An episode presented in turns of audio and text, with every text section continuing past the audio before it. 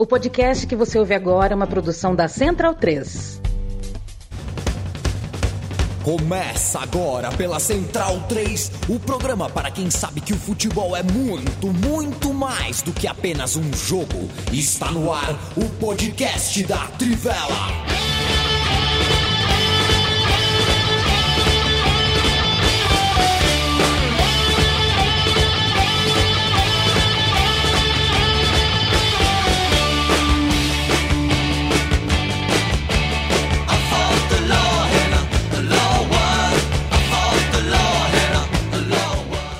Amigo e amiga da Central 3 e da Trivela, hoje é dia 22 de junho de 2023, a gente começa mais um episódio do podcast da Trivela, também em formato de live, é, o famoso uh, ao vivaço da Trivela. Me chamo Leandro Amin, estou ao lado de Bruno Monsante, Matias Pinto, Leandro Stein, Felipe Lobo. Você é muito bem-vindo, você é muito bem-vinda, a não ser, claro, se você estava uh, em Brasília, de verde e amarelo, no dia 8 de janeiro de 2023. E se você for o Oscar de la Roya, o Samidana, a Letícia Spiller ou o Chilaver, vocês não são bem-vindos no podcast de hoje. Aliás, o Chilaver não mesmo. De... É. Quando que a Letícia Spiller entrou na, na lista? E é coisa, isso é problema, isso é coisa minha.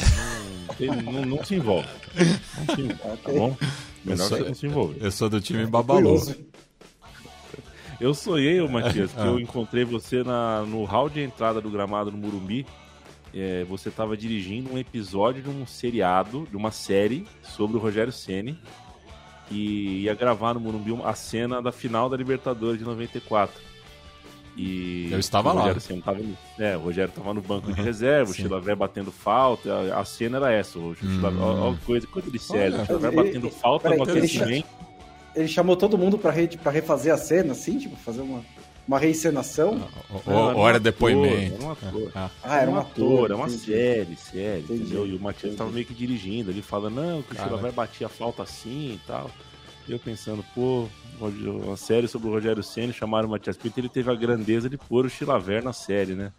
É, Matias, não. que é o inimigo. Wagner Moura como Rogério Ceni, né? Celton Mello como Chilaver. Bom, exatamente. E quem o, faria? O Chilavera é o Leandro Hassum, né? Nossa. Seria uma melhorada. Quem faria o Tele Santana, Felipe Lobo? Nossa, não tenho a menor é... ideia. Ah, se o Rogério Cardoso fosse vivo, daria um bom Tele Santana. Daria um bom daria Tele Santana. Um Ou, ou o Estênio Garcia. Não, é, tá um pouco difícil. É, eu, eu, pensei em outro falecido também, Cláudio Cavalcante. Pô, um, monstro. Um bom tele. Ai, Tele Santana. Se bem que, ó, ó, Bonsa, foi bom te falar nesse assunto, porque não sei se vocês viram, eu cheguei mais cedo aqui, né? Eu, eu errei o, o, horário, tá? Minha vida tá tão louca. Cheguei no horário errado aqui. E aí eu fiz igual o Silvio Santos, eu ganhei meia hora, né? Fiz, não sei se você assistiu a série do Silvio Santos, se você sabe, o Silvio Santos, antes de entrar no ar, ele tem um fogão no camarim, né? E antes de entrar no ar, ele sempre fritava um bifaço, assim, pá. Eu, foi o que eu fiz. Já que eu te, ganhei meia hora do dia sem nada para fazer, esperando o podcast começar, fui e fritei um bifaço. Isso não quer dizer que eu vou conduzir a conversa hoje como o Silvio Santos. Não tô a essa altura, você me desculpa, viu? Boa noite. Boa noite. É, sabe quem fez gol? Quem? Luiz Soares, o quase aposentado. Que é, acho que é um grande feito, é, né? né? Pra quem tá com o joelho podre. Pois é, o pessoal é cada bombaça, né? O, né? Mundo, do, o mundo hoje, coisa de rede social, é só bomba, bomba, bomba o tempo inteiro. É, bomba o tempo inteiro. E pior, né? Ainda mais no, no mercado, no futebol europeu, nesse momento de muitas especulações, é. né? Que todos os jogadores vão para a Arábia Saudita e ao mesmo tempo para o Newcastle e ao mesmo tempo não vão para lugar nenhum. Então é bomba atrás de bomba. A loja da Trivela fica em capred.com.br barra Trivela, a newsletter da Trivela fica em trivela.substack.com e o financiamento coletivo da Central 3 fica em apoia.se barra Central 3. É, na próxima hora a gente vai conversar, já demos a nossa risada aqui, a gente vai falar uh, de seleção brasileira, vai falar de mercado, vai falar de seleção alemã, que vive um momento sui generis, não é, não é normal a gente ver seleção alemã batendo tanta cabeça, mas antes disso, vamos falar um pouquinho do, da Vila Belmiro, do caos da Vila Belmiro. Mais uma vez, uh, o goleiro Cássio é, corre risco de se ferir de maneira grave. Não é a primeira vez que isso acontece na Vila Belmiro com o Cássio, não é a primeira vez que isso acontece com Cássio, sem Cássio. E a gente já, já algumas vezes já demonstrou nosso cansaço, nossa exaustão de falar de futebol brasileiro. A gente né, de algumas partes do futebol brasileiro a gente não espera nada mesmo, né? Eu não espero nada da CBF, eu não espero nada da Polícia Militar, das capitais, das pequenas cidades, das grandes cidades, dos grandes estados, médios estados, eu não espero nada. É, mas às vezes eu espero alguma coisa porque a gente está voltando de uma data FIFA, não é uma rodada limite, né? É um Corinthians e Santos. Convenhamos, gente, rodada 10, 11, 12 do campeonato. Não está valendo vida nem morte para ninguém não é mata-mata, não é final, ninguém tá, sabe, as coisas uh, uh, as coisas estão numa escalada de, de, violência refletida que eu falando assim fica parecendo que se o Santos estivesse em último lugar seria justificável, seria compreensível o que aconteceu. Mas não, na verdade eu estou fazendo justamente o contraste. Aconteceu ontem num jogo que era um clássico comum, é algo que não se permite, a gente não deveria permitir que acontecesse, nem se o Santos estivesse há 10 anos na Série B. E a gente vai deixando, a gente vai deixando. E sempre tem alguém que fala, que é antipático, fala, só vai parar quando tiver uma tragédia. Eu acho que nem quando tiver uma tragédia, porque a gente tem essa. Uh, a gente está uh, mergulhado, a gente está com a cabeça dentro uh, dessa cultura. Não nos esqueçamos, voltando a falar de, de, de, órgãos, pessoas, organizações que eu espero alguma coisa, que eu tenho expectativa de alguma coisa alguma torcida do Santos se manifestou hoje? Não, aparentemente todos uh, ok com o fato do Rojão ser jogado no, no, gramado, de quase ter acertado o Cássio, dos jogadores do Santos não poderem sair do gramado. Eu não sei quem quer falar sobre isso, mas a gente tem que falar. O futebol brasileiro nos força uh, pelo pior, né, Stein? Bom, uma é assim a, a falta de, de trato com a própria situação do time, né? Não, não é esse tipo de atitude que vai auxiliar o mínimo possível o Santos, né? Assim, a maneira como é, essa, essa reação raivosa da torcida não, não tem nenhum impacto positivo para o Santos no sentido de pressionar para os jogadores melhorarem, assim, está, está mais do que claro. Na verdade, é só um prejuízo tremendo em relação é, suspensão que o time deve tomar em relação à Vila Belmiro, aos jogos com arquibancadas fechadas, ao próprio ambiente interno dentro do clube, própria percepção ao redor da Vila Belmiro, né? Algo que, que eu fiquei na cabeça assim ontem, porque muitas vezes, né, a Vila Belmiro é um estádio histórico maltratado em geral, né? Assim, por muita gente da imprensa, por muitas autoridades querendo escantear a possibilidade da, da Vila Belmiro em receber os jogos e, enfim, esse tipo de atitude acaba dando argumento para esses, esses, essas pessoas que querem desqualificar a Vila Belmiro, né? Assim, é, acaba jogando contra o Santos, contra a importância do estádio, contra a importância da torcida, sem contar todo o risco, né? Porque assim não não estava assistindo o jogo ao vivo,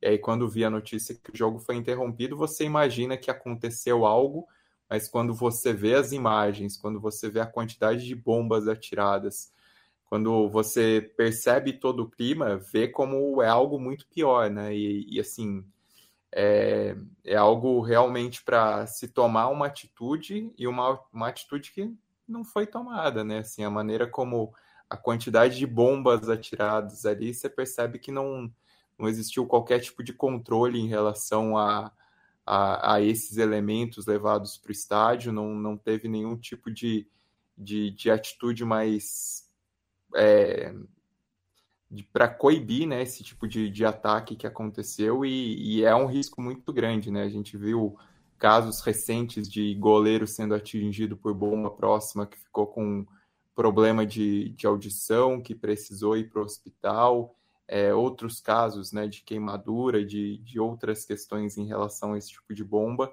E é um caso deplorável, um caso que mais uma vez leva a gente pensar sobre a relação é, das torcidas com o futebol e não é um fenômeno só do Brasil, né? A gente vê em outras tantas partes do mundo como o ambiente nos estádios ele voltou de uma maneira assim mais feroz, é, principalmente depois da, da pausa por conta da pandemia, do, do fechamento dos estádios, né? Você vê episódios de violência até mais frequentes nos, nos últimos anos do que em relação ao período pré-pandêmico, né? Não que fosse uma maravilha, mas parece que muita gente resolveu descontar nos estádios, nos campos de futebol, é, enfim, o, os problemas da, da vida pessoal, algo que, enfim, a gente sabe que acontece, mas que está muito pior nos últimos tempos e que merece uma reflexão maior, acho que do papel é, dessa relação do futebol e mesmo um, um ressignificado, né, em relação a isso, é, em relação ao comportamento nas arquibancadas, em relação também é, ao tipo de, de controle, porque, enfim, esse tipo de atitude também é, acaba dando argumentos para os imbecis que querem gentrificar os estádios, que querem elitizar os estádios, que querem transformar o futebol num evento para consumidores e não num, num jogo para torcedores. Então é preciso repensar isso também, porque pesa muito, né? Pesa muito esse tipo de, de violência que acontece. E, e assim, é, é, é, parece disco quebrado, né? Mas é, acho que o problema ele, ele, nunca vai ser resolvido totalmente, né? Acho que a, a violência ela está presente no futebol desde muito tempo, não só no Brasil, em outras partes do mundo, mas é uma questão dela ser mediada, dela ser coibida. E na, na minha visão, é, que já estudo o tema há muito tempo, se não tiver uma punição individualizada, não vai, é, não, vai continuar acontecendo esse tipo de coisa. Porque jogar uma bomba num, num, num estádio de futebol, você está atentando contra a vida de outras pessoas. Então tem que ser encarado como isso, tem que ser encarado como crime e tem que ser uma punição individualizada. E é muito fácil. É, porque o, o, estádio é cheio de câmeras, dá para correr atrás desse banco de imagens, enfim, é uma questão daí do trabalho da, da inteligência da polícia militar, que é, proíbe né, diversos artefatos de entrar no estádio, acabam entrando de uma maneira ou outra, mas tem ali, é, enfim, diversas câmeras espalhadas pela Vila Belmiro, outros estados no Brasil, e tem que ir atrás da, da, das pessoas responsáveis por isso, é, correr atrás disso, fazer esse trabalho de inteligência, é, porque eu acho que de uma, de, dessa maneira e não de uma punição generalizada, porque agora a Vila Belmiro vai ficar fechada aparentemente por um mês, inclusive no jogo é, de volta das quartas de final do, do Brasileiro Feminino, né, que é outro público, é, muda muito, né, é, né esse, esse, tipo de coisa é, quase nunca, é, para dizer, é, enfim, pensando em alguma exceção, mas quase nunca acontece na, na, na modalidade. É, e vai acabar é, punindo é, as atletas da, do, da equipe do Santos e torcedores que não tem nada a ver com, com essa situação. E eu também não, não acho que seja o caso de só mulheres e crianças é, entrarem nos Jogos do Santos, porque eu acho que isso é um paliativo, é uma medida é, muitas vezes populista, enfim, é, não, não, não, vejo também com, com bons olhos, porque você acaba, de certa maneira é, discriminando outros homens que não tem nada a ver também com, com, com esse tipo de situação. Né?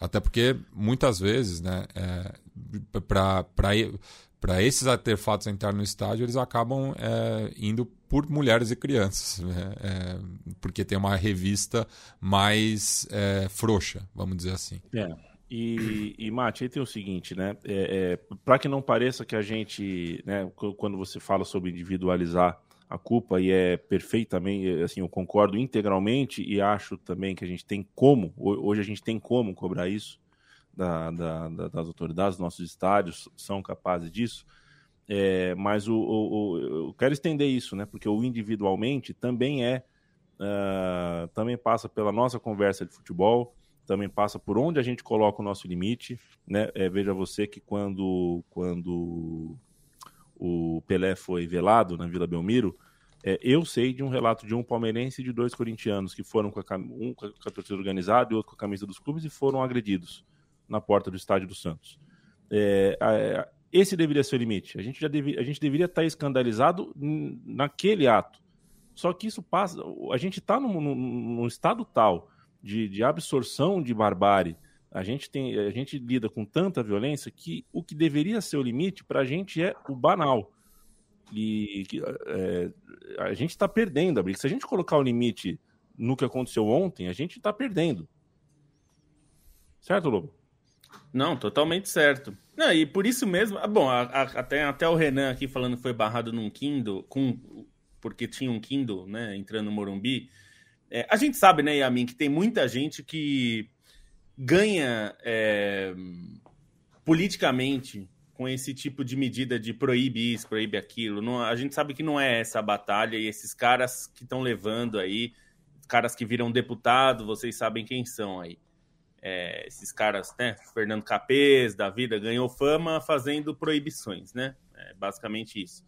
É, eu acho que a questão que não é tratada é a mesma questão é, quando a gente fala sobre racismo, homofobia e outros tipos, e, essa e a violência, como aconteceu essa, tem que começar, além da punição individual que a gente não tem, é, criminal, né? No caso, nunca acontece.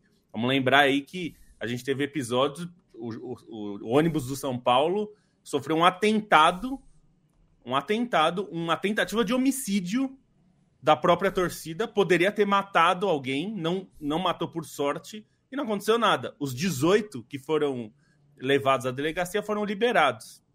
Então, assim, a, a, tem esse aspecto criminal que eu concordo, mas existe um aspecto que aí é onde a gente tem controle, digamos, a gente, eu digo futebol, né? É, porque essa parte da justiça é, tem, tem poderia ser cobrado pelos dirigentes, por todo mundo e tal, mas tem um limite, né? O, a justiça depende da justiça ser executada, né? Agora, na parte futebolística, digamos, a CBF pode tomar atitudes esportivas. E atitudes esportivas é o quê? A gente lembra quando o Aranha sofreu racismo na, na, na Copa do Brasil e o Grêmio perdeu os pontos daquele jogo? É, eu achei que aquela medida seria um início disso. É, foi muito dura a medida, mas era correta. Porque não quer dizer que a torcida do Grêmio inteira é racista e, portanto, tem que ser, o clube. Não é isso. É, ah, aconteceu ali e o clube foi punido. O problema é que o Grêmio foi o único que foi punido nesse, nesse nível. O racismo comeu solto no Brasil. É só olhar o observatório de racismo não aconteceu nada. Esse tipo de, de violência, como aconteceu na Vila Belmiro, tem que punir individualmente, mas mesmo que punisse todos os envolvidos exemplarmente fora do futebol, criminalmente, é pouco. Tem que punir é o clube. Perda de pontos. Na hora que os times começarem a perder pontos, perdeu três pontos. Reincidente, perde seis pontos. A reincidiu, vai perder 15 pontos. E aí a gente vai, assim, tem que ter uma medida esportiva, porque assim, isso é Vamos lembrar, quando teve é, questão. E eu não acho que a Inglaterra é o exemplo maior, tá? Muita gente acha que ah, é a Inglaterra, a gente já falou disso. A Thatcher tratou mal o futebol e muita gente morreu por causa da, da ação de gente do governo como ela. Não é. Agora, eu tô dizendo o seguinte: quando tem punição esportiva, todo mundo sente. E assim, vai sentir quando o seu clube, quando o meu clube, eu, o meu e do Matias, que por acaso é o mesmo, acontece alguma coisa, e a gente não participou, a gente não, não invadiu gramado, não atirou nada, mas a torcida fez e é, o clube é punido, nós somos punidos também, mas é uma medida educativa. É uma medida educativa. E eu acho que isso a gente não dá esse passo porque fica essas alegorias sem vergonha, safadas de ah, mas vai ter infiltrado de outra torcida fazendo isso o que é uma balela, né? Vamos, vamos, vamos mas falar. é para isso que existe investigação, né? Assim, é para isso que existe investigação, né? Você não vai só, assim, caiu um negócio no gramado, Bom, tira tá seis bonito. pontos. É, tipo, você vai investigar, você vai ver se o cara tá. Se foi jogado realmente, caiu da mão do maluco. Tipo, pode acontecer também. Tipo, vai investigar para ver se o cara jogou, quem ele era, por que, ele jogou e tudo mais. E assim, é, eu, não sou, eu não sou muito positivista porque, sei lá, acho que a gente tem código penal não sei quantos milhões de anos e continuamos tendo crimes, mas eu acho realmente que, assim, é, punição esportiva, essa perda de pontos, é o que falta a gente tentar, sabe? E acho que não tem motivo para não tentar. Né? Nesses casos de violência, em casos de racismo, em casos de homofobia, todos esses casos, a gente nunca tentou de verdade. E acho que vale a pena tentar, porque a questão do ponto de vista, digamos, sociológico seria assim: é, as pessoas elas viram outras quando elas estão em, em, em, massa, né? Elas muitas vezes adotam comportamentos que elas não adotariam se elas não estivessem protegidos pela multidão. Então vamos também usar a multidão como uma maneira de, é, de coibir esse tipo de comportamento, porque uma vez que tiver punição esportiva, é, a própria massa, a própria torcida vai dizer para o idiota que está jogando o fogo de artifício, não joga, senão nosso time vai ser rebaixado. Então, também joga essa um pouco dessa responsabilidade para eles mesmos resolverem entre si. E para que não fique é, é, nenhuma dúvida, é, é da, da, assim, é, eu, eu, a gente, a gente, compreende que o torcedor é maltratado, o torcedor paga caro, o torcedor, a polícia é, trata mal, é, e não tem visitante, e no caso de São Paulo não pode, não pode fazer merda nenhuma. É, a gente sabe que a vida é dura, que o dinheiro tá, tá ralo, a gente consegue entender tudo que faz uh, a gente viver numa cidade violenta e aí o futebol se torna uh, também parte disso. É, mas quando eu falo da violência individual, da violência de todos os lados, eu estou falando também da nossa profissão, tá? É, Não, e, é muito é... discurso violento também. A gente usa de muito discurso violento. A gente passa dias e dias falando que é vexame, que é vexame, que é vexame. O torcedor expressa o que e... ele acha que é vexame da forma que ele que a gente viu ontem. E acho que é bom enfatizar também a parte da Vila Belmiro, né, que o Stein até mencionou, é, para não usar a Vila Belmiro como bode expiatório né, dessas coisas, porque esse tipo de episódio acontece em todos os estádios. Né? O pai invadiu o gramado do Beira Rio com a filha no colo. O Beira Rio é um estádio da Copa do Mundo. Né? A gente gosta de usar a Vila Belmiro porque é um estádio que é mais antigo, né? um estádio mais à moda antiga, numa, um, ali entre ruazinhas pequenas e tal. As coisas acontecem lá como acontecem também em arenas de Copa do Mundo. Né? Não é uma, uma particularidade da Vila é. Belmiro. É. Quero mandar um abraço pro Pedro Jardim. Viva Duque Carranamocu, hein, Pedro? Que momento, que momento. Luiz Gustavo, um abraço. Viva Maiara, salve, salve. Renan Silva também com a gente. Vitor Penteado. Fernando Ribeiro, que, que, que é, fala aqui pra gente que é, um, das, é, né, uma das pessoas que se aproximou do futebol, mas ainda não consegue ir pro estádio assim numa boa. É, eu queria mandar um ah. abraço para ele, que ele falou que começou a gostar por influência minha no Fronteiras Invisíveis do Futebol, que é um podcast de história, mas que tá tem o futebol como fio condutor. Isaura Medeiros, valeu demais. Um abraço para você, Rodolfo Ribeiro, uh, Pedro Raup. Viagem ao espaço federal ou ao fundo do oceano? Eu sou, eu, cara, eu sou apaixonado pelo fundo do mar, cara, e pelo mar como um todo, né? Eu eu confesso que estou com um pouco de empatia, cara. O fundo do mar é legal demais, cara. É uma pena. Arthur Barbosa, um abraço direto do Feng Shuizado, Couto Pereira. É, rapaz, o futebol brasileiro tem essas partes, né? É clube que põe Feng Shui, é o Yuri Alberto que atravessa o campo de joelho, no meio das bombas. É, o futebol brasileiro é o futebol brasileiro. Curitiba, pergunta... Curitiba que tem agora um head de futebol e que tem um Isso. coach mental também. É, é, é um clube muito coxa, né? É um, é um... É. Bom, foi, compra... foi comprado o, o, o, Coxa, que é um apelido legal, foi comprado por coxas da Faria Lima. Né? Então, é o que a gente pode esperar mesmo. Senhores, vamos tocar aqui. Vai um abraço pro Caio César também, que as pessoas gostaram da camisa, da camisa xadrez. Você que tá ouvindo o podcast não tá vendo, o Matias hoje meteu o xadrezaço. Acho que dado o podcast da Trivela vai meter o peão. Tá com cara, viu? Toda tá, tá o próprio, tá o próprio hipster, tá o próprio hipster lenhador, né, o Matias. É, o Matias tá cabeludo, Faz barbudo e com Paulo. Olha que beleza. É. Giovanni, valeu demais. José Sobreira, já daqui a pouco tem um Flamengo no Brasileirão, lembra, lembra ele? É, são nove da noite aqui para quem está ao vivo com a gente. É, Leandro Stein, o negócio é o seguinte: a seleção brasileira é, testou, se testou, né? É, perto de Barcelona, no centro de Lisboa, perdeu para Senegal, tomou quatro e nem que ganhasse, a gente teria uh, muito elemento para, né, né? O que você vai falar de uma data FIFA dessa, né? Que foi convocada por um cara que estava no Mundial Sub-20 e que, enfim, a seleção brasileira me parece num lugar muito difícil de ser, de ser analisado. Mas eu quero te ouvir, quero te ouvir sobre a data FIFA que termina e a seleção brasileira que, enfim, tem resultados negativos. Mas o que é um resultado negativo diante da CBF hoje, não é mesmo? É realmente muito difícil de tirar qualquer coisa da seleção, né? Porque, enfim, não, não se sabe o que vai acontecer. Se sabe o que ocorreu na Copa do Mundo, como a seleção foi eliminada, o que a seleção precisa trabalhar em relação ao que não aconteceu na Copa do Mundo. Sabe-se que o grupo de convocáveis da seleção é qualificado, é, os jogadores, o elenco da seleção, dá para montar uma seleção competitiva para almejar um grande resultado nas próximas competições, mas não se tem um trabalho, não se tem um treinador, não se tem nada para para poder indicar um caminho. Então a, a, sensação ao final dessa data FIFA é ok, a seleção perdeu para Senegal, que também assim não é o fim do mundo, apesar da, do, da, da, diferença no placar, né? Acho que é mais impactante em si do que uma derrota para Senegal, porque é uma boa seleção, sabidamente uma boa seleção. O problema é que não se tira nada do, do Brasil nesse momento, né? Porque não se sabe o que vai acontecer, quais vão ser os próximos passos.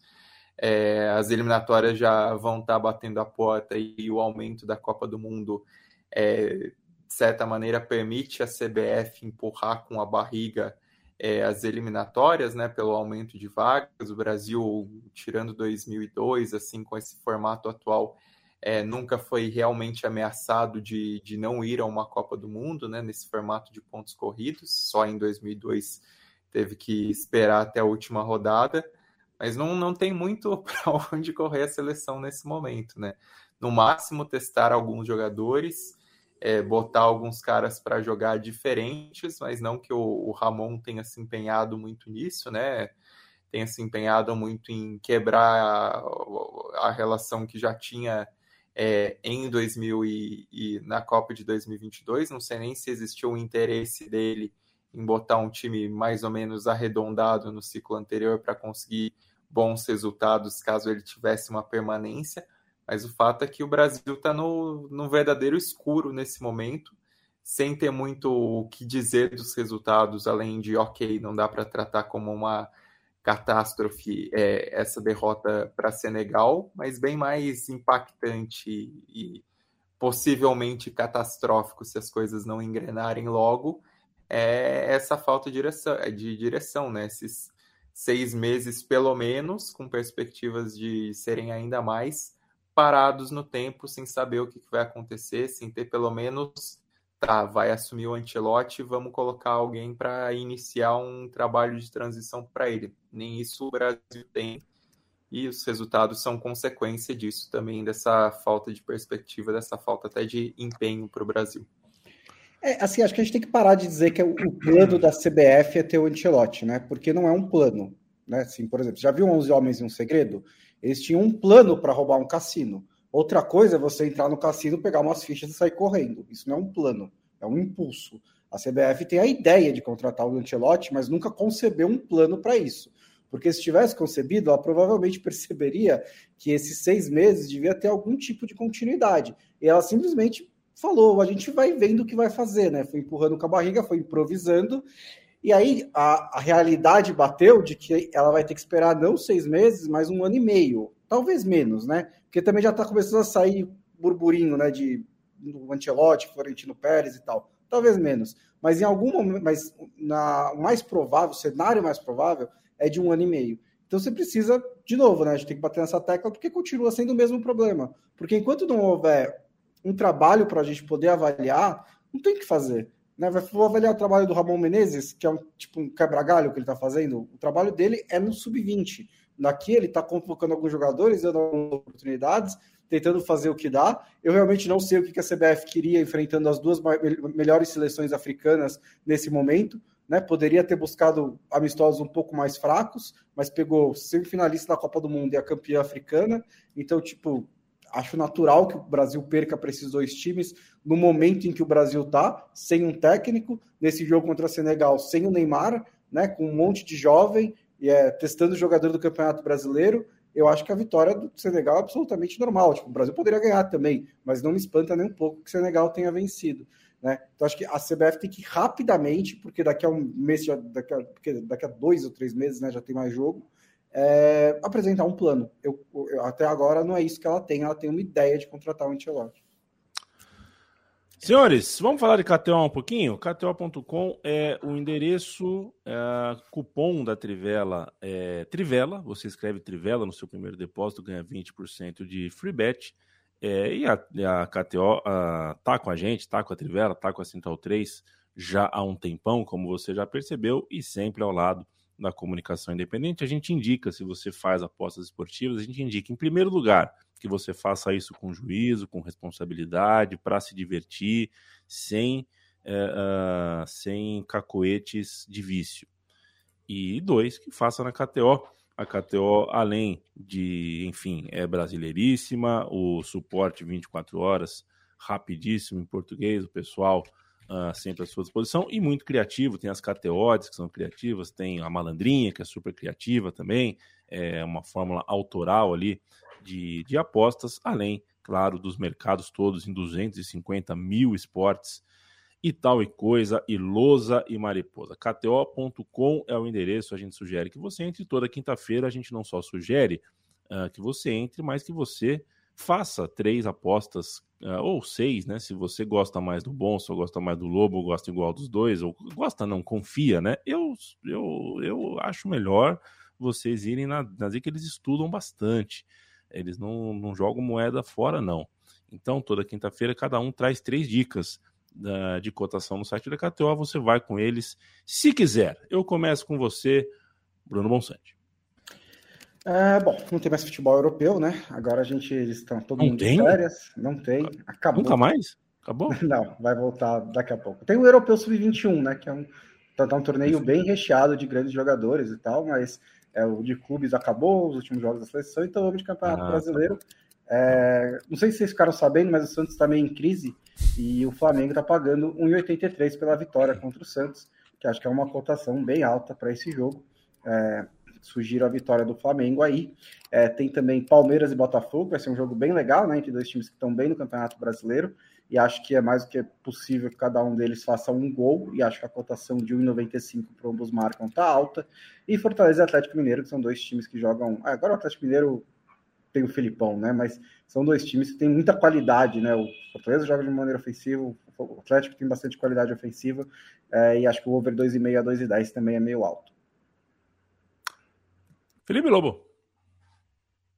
Vamos lá, então. É... Bom, aqui eu vou pegar Cruzeiro e São Paulo. É, tem uma cotação de ambos marcam a 1,94, que é bastante interessante. Cruzeiro e São Paulo são times que costumam levar gols. Então, é, nesse, nesse cenário, é uma cotação bem interessante. O jogo é em Minas, né? Fluminense e Bahia também tem uma cotação interessante para ou ambos marcam ou mais de dois, dois gols e meio. É, Aí a cotação tá 1,62. Então é bom. Fluminense é um time que, embora não esteja na melhor fase é, recentemente, mas ainda é um time bastante ofensivo e é interessante. É, o é um jogo que o Bahia vem empolgado, né? Venceu o líder do o Palmeiras, que está brigando pela liderança do campeonato. Então é, é interessante aí que um prognóstico interessante. E Atlético Paranaense e Corinthians tem um que talvez a gente não vá poder apostar por muito tempo, que é Vitor Roque. O Vitor Roque é, é um jogador de altíssimo nível, a gente está vendo aí se desenvolver e muito provavelmente não terminará esse campeonato como jogador do Atlético Paranaense, né? Está cotado para ir para o futebol europeu. É, mas enquanto ele está aqui, a cotação para ele marcar a qualquer momento tá 2,87. Eu achei bastante alta, considerando que ele é provavelmente o melhor jogador em campo nesse duelo aí. Então, vale a pena. Ele fez um gol nesse meio de semana, né? No jogo contra o São Paulo. Uhum.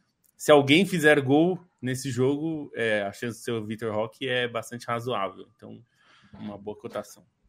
KTO.com, KTO.com. Beijo e um abraço para todo o time da KTO. Aposte com responsabilidade, aposte só aquilo que você pode perder. Agora, virou uma palhaçada essa coisa de draft. Virou o Met Gala, né, Bruno Bonsante? Virou o Met Gala. Eu achei, achei engraçado que já, já, já o, Spurs já está a um minuto, né? E ainda tomou a decisão é. mais, mais esperada de todos os tempos. Pô, os caras estão tão chegando. É que, é que é outra coisa também, né? Agora os caras já chegam na NBA já com, com milhões no bolso, né? O cara, né? O Scoot Henderson, que chegou com os dentes cheios de diamante é. nos dentes, esse cara já assinou com a, com a Nike, já assinou com a Gatorade. Aí, né, é diferente. Quando o Tim Duncan foi draftado, ele só tinha um blazer velho mesmo, um sapato 59 para pôr no pé, né? O, o é, Jokic estava é. dormindo. Mas. É. Agora, nossa, o pessoal tá exagerando. Tá? A, a, entrada do draft aí só tem.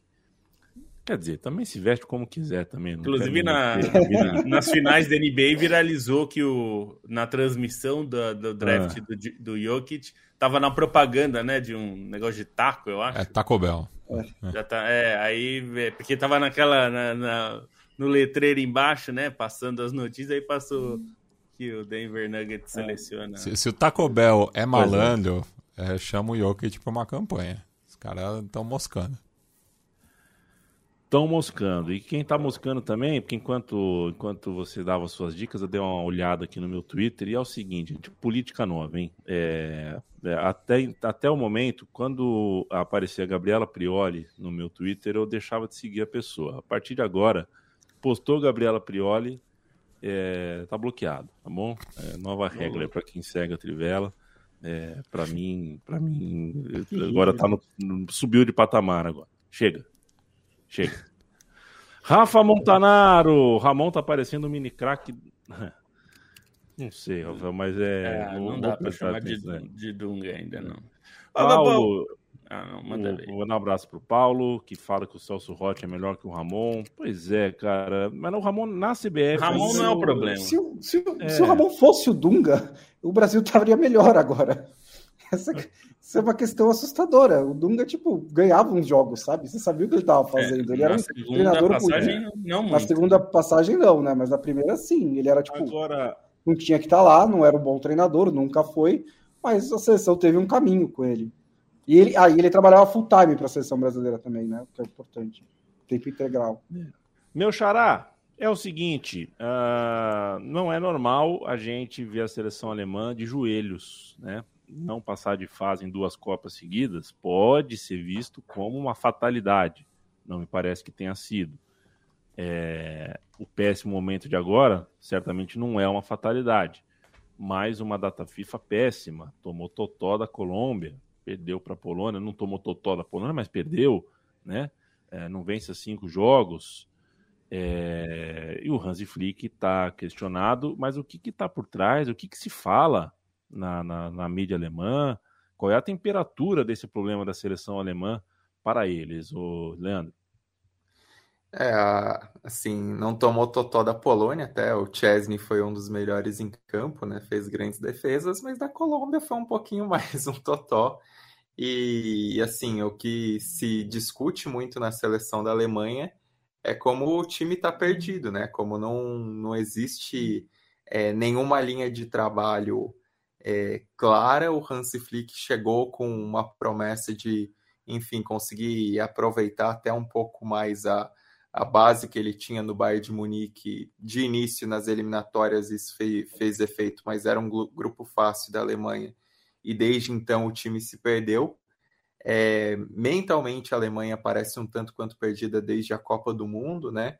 E, e assim, de novo, o Bayern de Munique tem influência nisso porque alguns problemas vistos no Bayern de Munique, assim, de dificuldades do time entrar no momento certo da partida, de, de avaliar bem a temperatura do jogo, é algo que, que tem acontecido com a Alemanha, né? O próprio Goretzka chegou a, a declarar isso recentemente a seleção alemã ela tem dificuldades um pouco de, de saber o que quer nos jogos, né? Uma coisa que eu vejo muito é uma Alemanha que ela tenta recomeçar esse trabalho, né? Essa reestruturação da seleção passos à frente do que ela deveria fazer agora. A Alemanha deveria fazer muito mais o simples, é, montando uma defesa mais eficiente, algo que não existe é, tendo um estilo de jogo um pouco mais direto, algo que também não existe, né? Um time que tenta trabalhar muitos passes e tudo isso transforma a seleção muito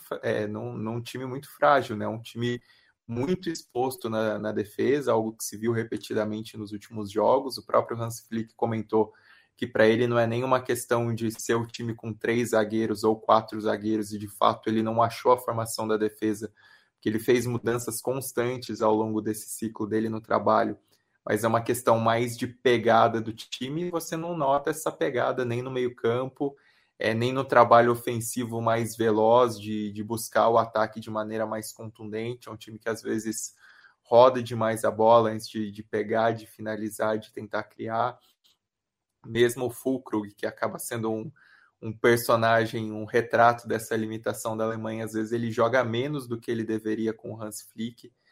É, às vezes ele não, não tem esse espaço que deveria ter na seleção.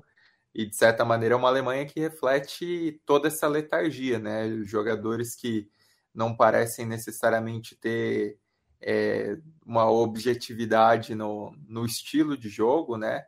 É, caras que também muitas vezes tentam fazer esse jogo mais trabalhado de passes, que não é o que a seleção alemã está precisando agora, às vezes até excesso de firulas, é um time muito leve, mas que não, não consegue criar uma identidade entre o básico que precisava fazer e isso de, de tentar aproveitar a qualidade técnica em estágios mais avançados, algo que não se vê com o Hansi Flick, né? Até existem rumores de que o Hans Flick poderia ser substituído, a federação banca ele, né? Inclusive o Rudi Foller que voltou a ser dirigente na seleção alemã, até fazendo um trabalho de teórica reconstrução, mas não está con conseguindo banco treinador e, e, o Foller admitiu publicamente que, que ele sente que a, a, o elenco da Alemanha não é tão bom quanto ele imaginava, vendo o que foi o trabalho nessa data FIFA.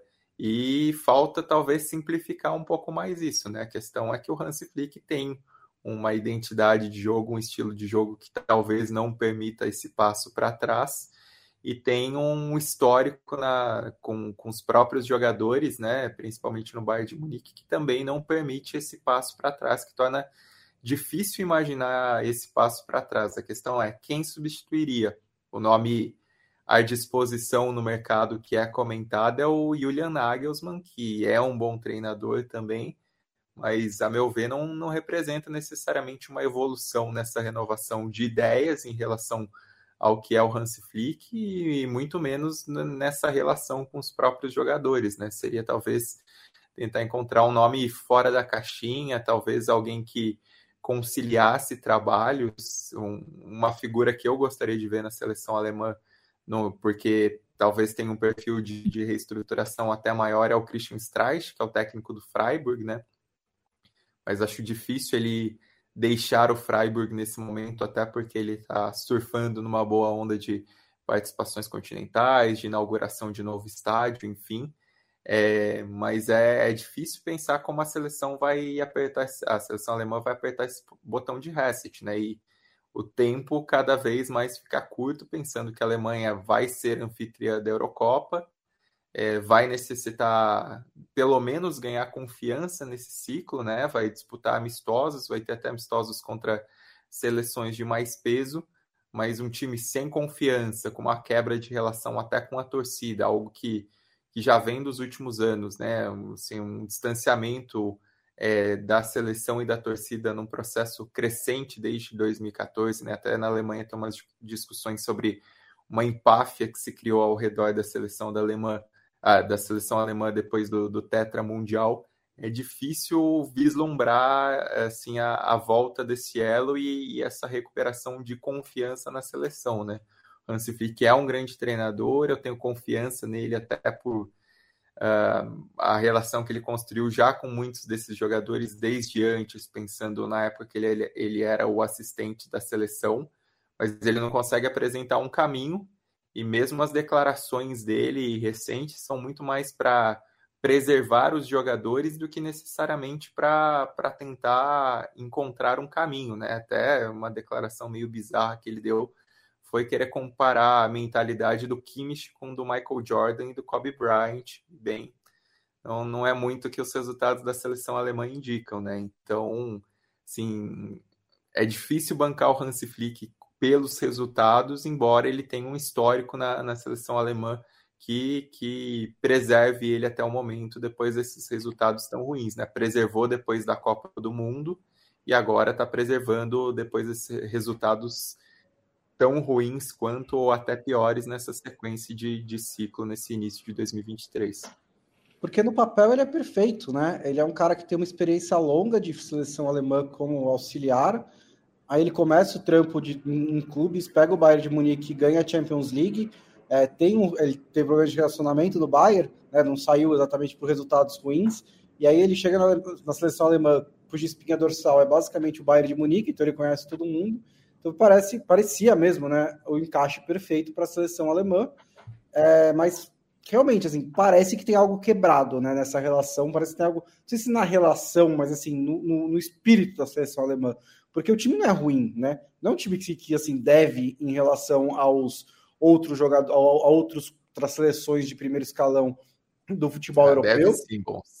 Ah, mas Inglaterra, tanto, França né? estão acima. É, mas não, não, não tem, assim, é um time que talvez é, tenha, tenha um, um, uma quebra de gerações aí. Tem alguns nomes que carregam muitas expectativas, uhum. que são mais jovens, tipo Musiala, outros que estão envelhecendo e até se arrastaram demais na seleção, mas os caras de, de meia idade, assim, que eram para estar tá liderando, no, talvez o processo até parecido com tá. a seleção brasileira que ocorreu.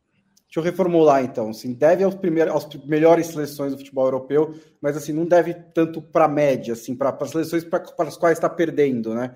Não é tipo uma, um, um, time que não tem grandes jogadores. Você ainda tem um Kimmich para botar, tem um Havertz, tem Sané, tem Gnabry, tem alguns jogadores que são de qualidade que jogam nos principais clubes do mundo, né? Acho que não é uma seca tão grande assim da, da, da seleção alemã que não consegue simplesmente montar um time e jogar de uma maneira coesa, jogar com uma maneira né? E, e, isso é muito estranho saber por quê, né?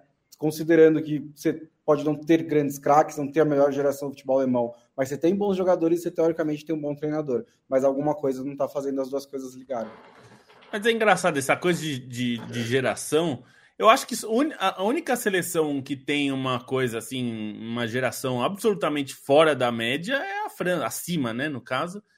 Para mim parece ser a França, assim, a França parece sobrar muito eu acho que tem. É, acho que eu concordo com o Stein que a Inglaterra tem um, um time muito bom também, mas é, eu tenho. E, e, isso é um problema que tem acontecido no Brasil também, né? A gente viu essa semana essa, essa conversinha de novo de ah, a geração, será que a geração é fraca?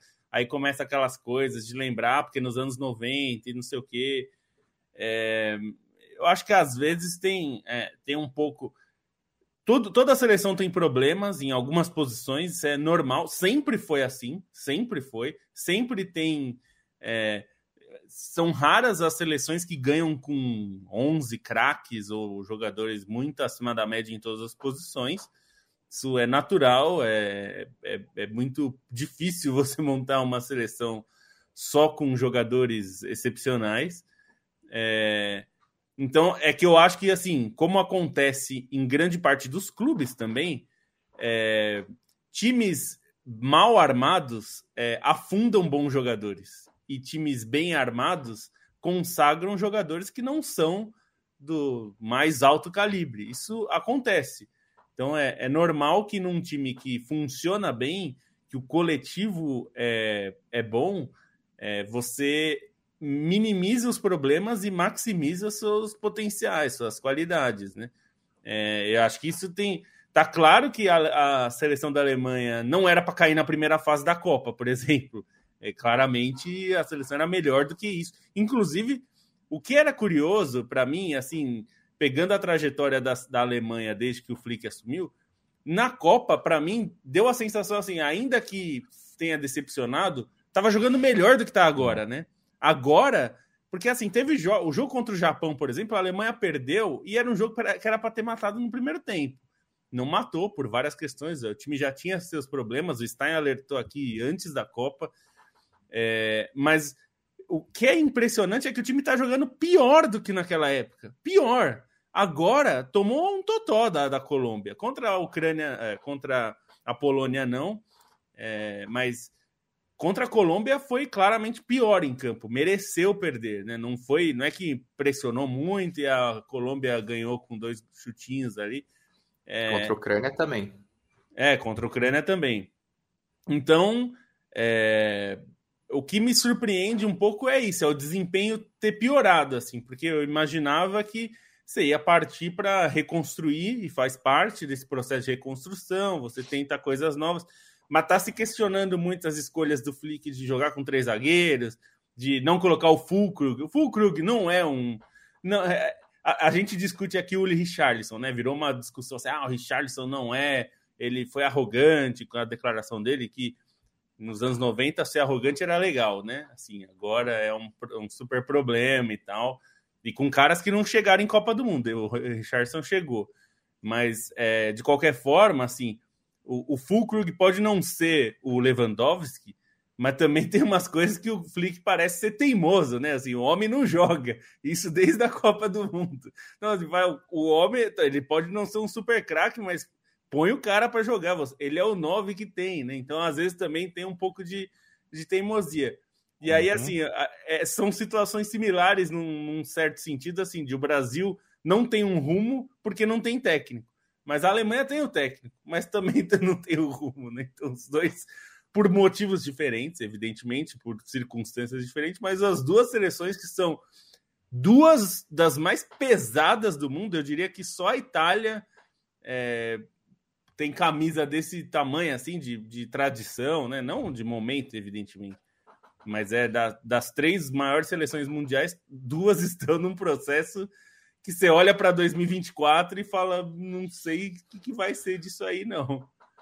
É, e só, só para deixar claro, sim, não, não acho que a, o problema da Alemanha da geração seja necessariamente talento, porque qualidade técnica tem. O problema da Alemanha é que é uma geração pecho frio, falando em termos sudacas, e assim, é um time que está numa pasmaceira danada. Um, o, se viu isso em duas Copas do Mundo, se viu isso nessa certa um pouco assim nessa, nessa nesse final de temporada do Bayern de Munique que os caras não sabiam o que fazer, e isso respinga na seleção. E, enfim, são esses últimos jogos aí. E o Fulkrug é um cara que é o, o cara que faz o simples, o direto, e deveria a Alemanha deveria achar um rumo nisso, né? O, talvez o Fuller talvez é, devesse mostrar um caminho, porque em 2002 foi um pouco o que ele fez, né? Obviamente que a geração lá tinha menos talentos, né, em relação ao desastre que foi na, na Euro 2000, mas ele conseguiu reformular o time é, pegando os principais jogadores e montando um jogo mais funcional que acabou dando certo para a Alemanha naquele momento. Qual será que é o termo em alemão para peito frio? Não, não tenho a menor ideia. Quiser, Mas para mim. Deve ter uma palavra. É, é, só, é só fazer aglutinação. O alemão é uma é, língua. Mas simples, a minha. Né? É, essa, essa, descrição que o Stein deu para mim está representada assim totalmente no Kai Havertz. Kai Havertz assim, é um puta de um talento, um cara bom, técnica. Mas é um cara que. Assim, você vê num time como o Chelsea, que era mais ou menos o mesmo problema, né? Bagunçado, caótico e tal a qualidade técnica dele fica meio morta, assim. Ele não é um jogador. É, não, às vezes o que falta, alguns times, o que falta é o rival do xingando, o, o Edmundo xingando o rival na final da Copa, sabe? Aquele, aquele espírito. Você tá tomando um totó, tá per... mas você tá puto que tá perdendo. Tá pé da vida. Aí o cara. Não tô dizendo que é isso que resolve, tá? Não é que. Mas precisa ter um pouquinho de incômodo com a situação, né? Também ficar muito confortável numa situação ruim, não dá, né? É. Eu, eu quero mandar um abraço para o Renan Silva, uh, que é quem fez essa pergunta, né? Quem é, qual é o termo alemão? Eu, eu não tinha nem visto o é. sozinho. É. Mas... John Honorato fala que o Diniz dava um jeito na Alemanha, o Felipe Rocha já acha que o Tite daria certo na Alemanha. É... São bons, dois ótimos técnicos, é eu acho que poderia dar certo, mas tem que saber o idioma, né? É mais difícil. Vitor Penteado, tava... a Letícia Spiller é uma brincadeira, uma piada interna, tá? Uma brincadeira com um amigo meu que nos ouve. Letícia Spiller, tamo junto. Se quiser vir, fica à vontade. A Gabriela Prioli é sério. Paulo fala, o pessoal falando aqui do Spurs, né? E o Bruno, Bruno Rodrigues, Bruninho, beijo para você, companheiro, ele que vai ouvir a gente gravado, mas deixou aqui um cafezaço. Um, café, Bruno um café Rodrigues. de aeroporto, né? Um café é, só, só que você deixou esse café de aeroporto acabando o programa aqui, eu vou, vou comer um hambúrguer, vou na hamburgueria. Comi um bife antes da gravação, vou comer um hambúrguer. Ué, o Bruno deixou 20 conto para nós, vou comer um hambúrguer. É, comigo é assim que funciona, Matias Pinto. Aliás, o filhinho do Echeverri entrou agora há pouco. Não é viu? filho. Ah, não, é não, o quê? É, é só uma homenagem porque tem o mesmo Ah. sobrenome. Eu fui conferir, eu vi isso também. Ah. Eu também conferi, É. eu fiz a mesma coisa. Ah, não pode, isso, não- isso não pode. Isso não É pode. que a grafia é tipo- A, diferente. di- a grafia é diferente, é. um O, o- o ele é. E-C-H-E-V-E-R-R-I e do Marco Antônio era E-T-C-H-E-V-E-R-R-Y. Y, isso. É. Tá tudo errado, viu? Tá tudo errado. É, é- é o mesmo que entrar no Goiás hoje um cara chamado Edmundo e a gente começar a chamar de animalzinho. Animalzinho, é. Mas, não, mas o cara não tem parentesco. Não tem parentesco. Ele é da, Ó, da não- província do Chaco. É, não me falta mais nada mesmo. Não falta mais. Depois a gente fica discutindo perda de ponto, estádio fechado. Os clubes, olha, o que os clubes fazem com o torcedor e com as pessoas do futebol. A gente tem poucos minutos aqui para falar um pouquinho de transferência, dar um destaque final. Eu sei que é, o Stein ah, tem como um destaque final aqui o, o europeu sub-21, né? O, na Europa não é sub-20, é sub-21. É um aninho. Na verdade, frente não é sub-21, né? É sub-23. É, é, Mas- o essa sub-21 é de quando começa, né? É, Dois anos como- antes. Ó, Como Parei. assim? O o time do Echeverri não é time do Echeverri. O Sub-21, tô fora. Uh, Leandro Stein, fala do, fala do, do, do europeu Sub-23, porque com elencos estelares, a Euro da categoria traz um bom parâmetro para o futuro próximo das seleções. Porra. Ah, é uma com- competição bem legal, uma competição de base bastante interessante. Começa como sub-21 nas eliminatórias, só que dois anos antes, e aí quando os caras chegam na fase final, ainda chamam de sub-21, mas é sub-23. Toda vez tem que explicar isso mesmo nos textos sobre esse campeonato, porque tem essa confusão. Mas é uma competição que é, vai ser classificatória para as Olimpíadas, né? Os três primeiros colocados vão para as Olimpíadas, a França já está garantida, então se a França ficar entre os três primeiros, que é provável, vai o quarto, e são times muito fortes, né? O campeonato está sendo disputado na Geórgia e na Romênia. A Geórgia está com um time bem interessante, são 10 jogadores que já disputaram partidas pela seleção principal. O Kvaratskhelia estava convocado, mas pediu dispensa por estar muito desgastado. É, ainda foram outros caras da seleção principal, entre eles o Mamardashvili, que é o goleiro do Valência, e a Geórgia estreou com vitória sobre Portugal. Portugal que já está com um time sem tantas estrelas, sem tantos jogadores é, da seleção principal, num grupo que ainda tem a Bélgica, com um time bastante interessante. O Opendal, o centroavante, está no, no time, né? Foi o, o, o artilheiro do Lano no campeonato francês, foi muito bem. O De Ketelec não, não rendeu pelo Milan, também tá. A Holanda está nesse grupo, tem o Gravenberch, por exemplo, é um time muito forte. É, no grupo B, que também tem a Romênia, é um time para ficar de olho é a Ucrânia, que também tem vários desses caras com passagem pela seleção principal e dessa base renovada, né, de Shakhtar e Dinamo de Kiev forçada com a saída dos estrangeiros, muitos jogadores jovens foram lançados nos times principais e disputaram as competições europeias, chegaram à seleção principal, entre eles o próprio Mudrik, né, o Mudrik do Chelsea está nesse campeonato sub-21. O, o, time mais forte desse grupo B é a Espanha. Não tem tantos jogadores jovens assim, até porque muitos disputaram a Liga das Nações. Mas é uma equipe bastante homogênea, como a gente fala do time principal. Isso também acontece no sub-21, né? Muitos caras que, que já estão é, sendo importantes em equipes de La Liga, principalmente aquelas da, é, da zona da Liga Europa para baixo na tabela. No grupo C, a Inglaterra tem um elenco muito forte. É, o único de seleção principal é o Smith Rowe, que não fez exatamente uma boa temporada com o Arsenal, né? Foi escanteado.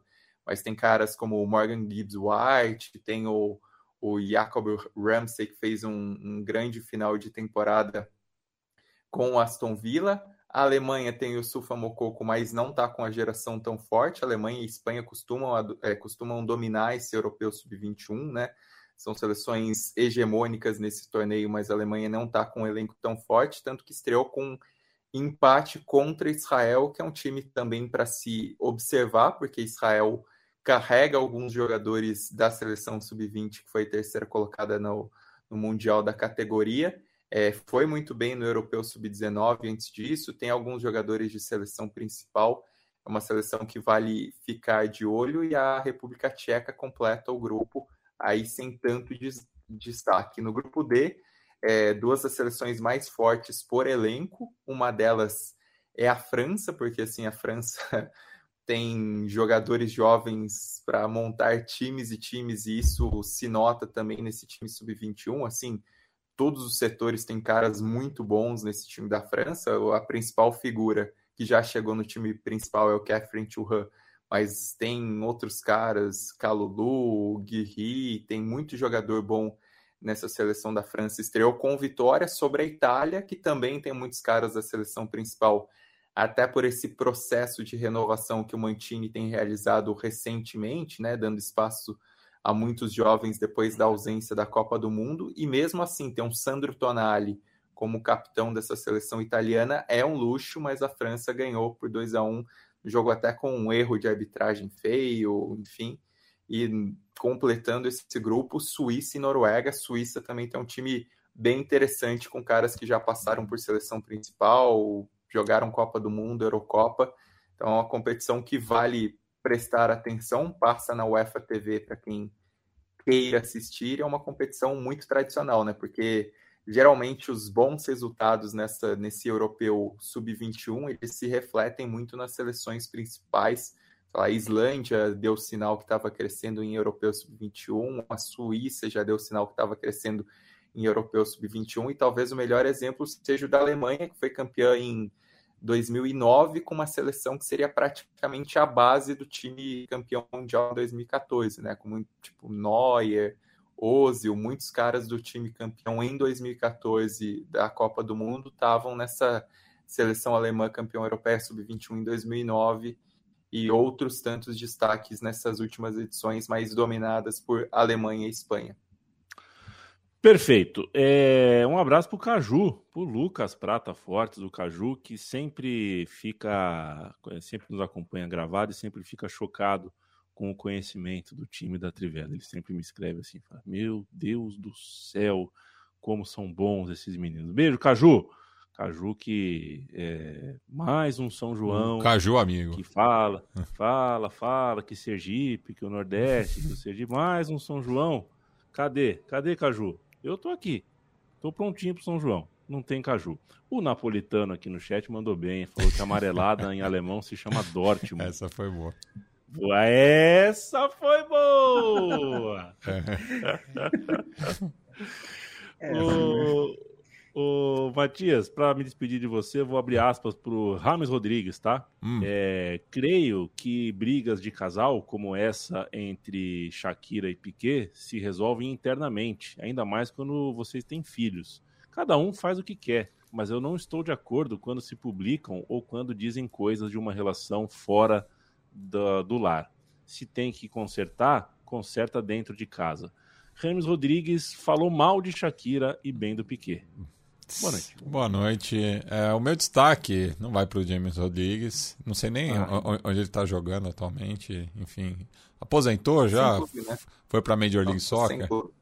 Enfim. Ainda não. Mas o meu destaque é mandar um abraço para o meu amigo Rodrigo Lazaresco Madi, que é de família romena, que me chamou a atenção para o Valentim Mihaila.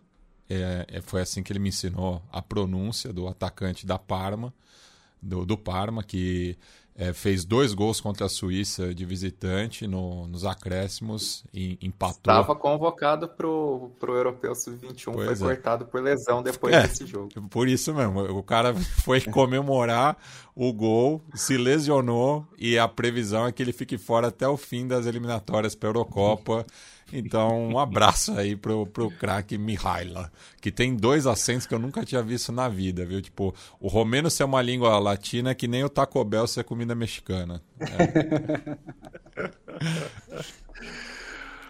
Beijo, Matias. E um beijo para você, Bruno Bonsante, o sorridente Bruno Bonsante, é, que jamais pagaria 250 milhões por um jogador em último ano de contrato. Beijo.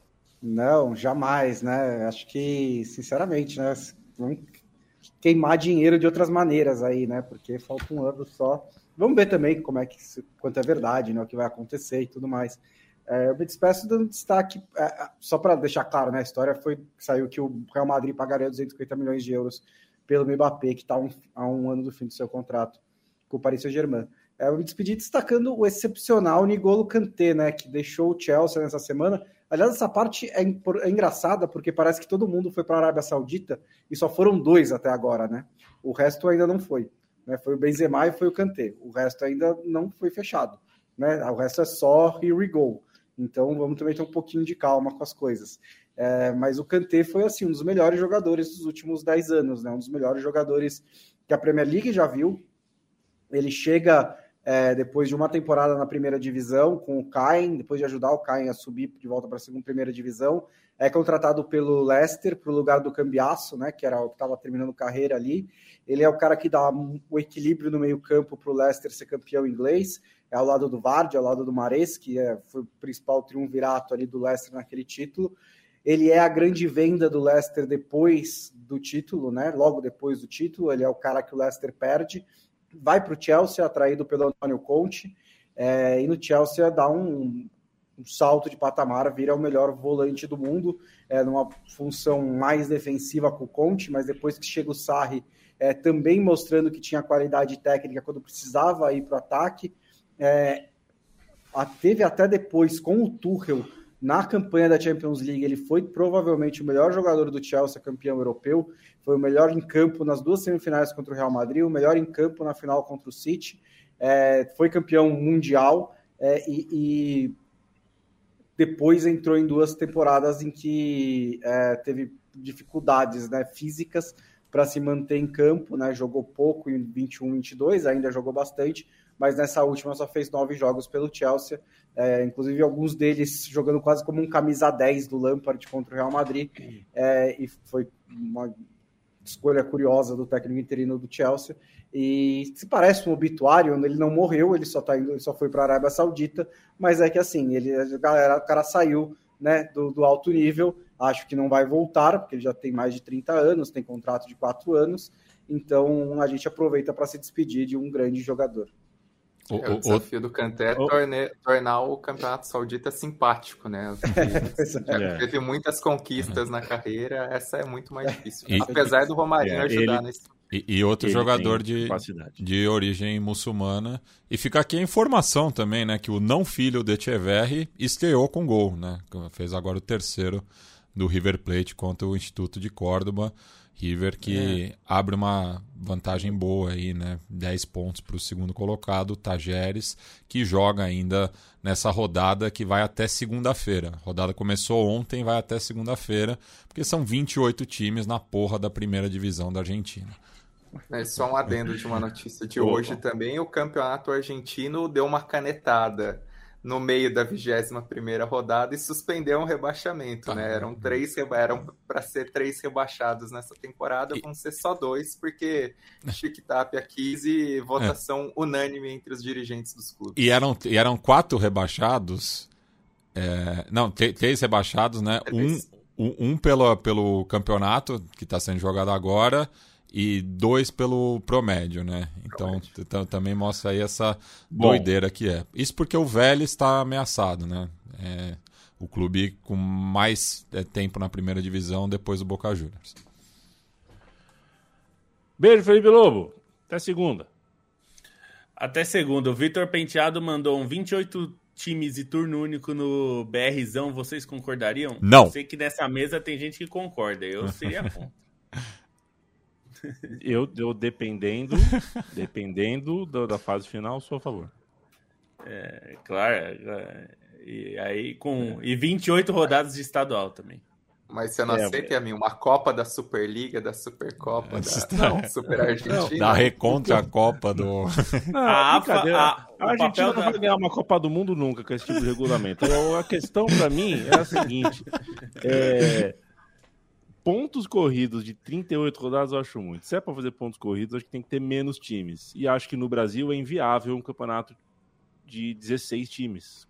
Então eu fico eu, eu fico num lugar onde eu, eu não sei qual é a fórmula ideal. De fato, é, eu acho todas todas as fórmulas que eu conheço não são ideais para o futebol brasileiro. Então é difícil. Mas isso é um assunto, a gente tem uma hora e ideia de podcast, esse é um assunto que não dá a gente começar nesse momento. Hoje- É, hoje eu achei uma, uma série que a gente fez na É. Trivela de sugestões dos leitores que a gente pediu. Os leitores mandaram sugestões de calendário para o futebol brasileiro. Foi na época do Bom Senso, lembra que tinha uma proposta de mudança? Dez Aí anos, vários né? leitores 10 mandaram. anos o Bom Aí Senso. mandaram. Tinha, é, os, teve leitor que mandou fazer esquema NFL em conferências e não sei o quê, para ter mais times na primeira divisão. Teve um que mandou modelo europeu para a gente jogar de agosto a maio. Teve outro que mandou com estadual maior do que é hoje e o brasileirão menor. É, teve, teve várias propostas lá. É, bem, bem doido.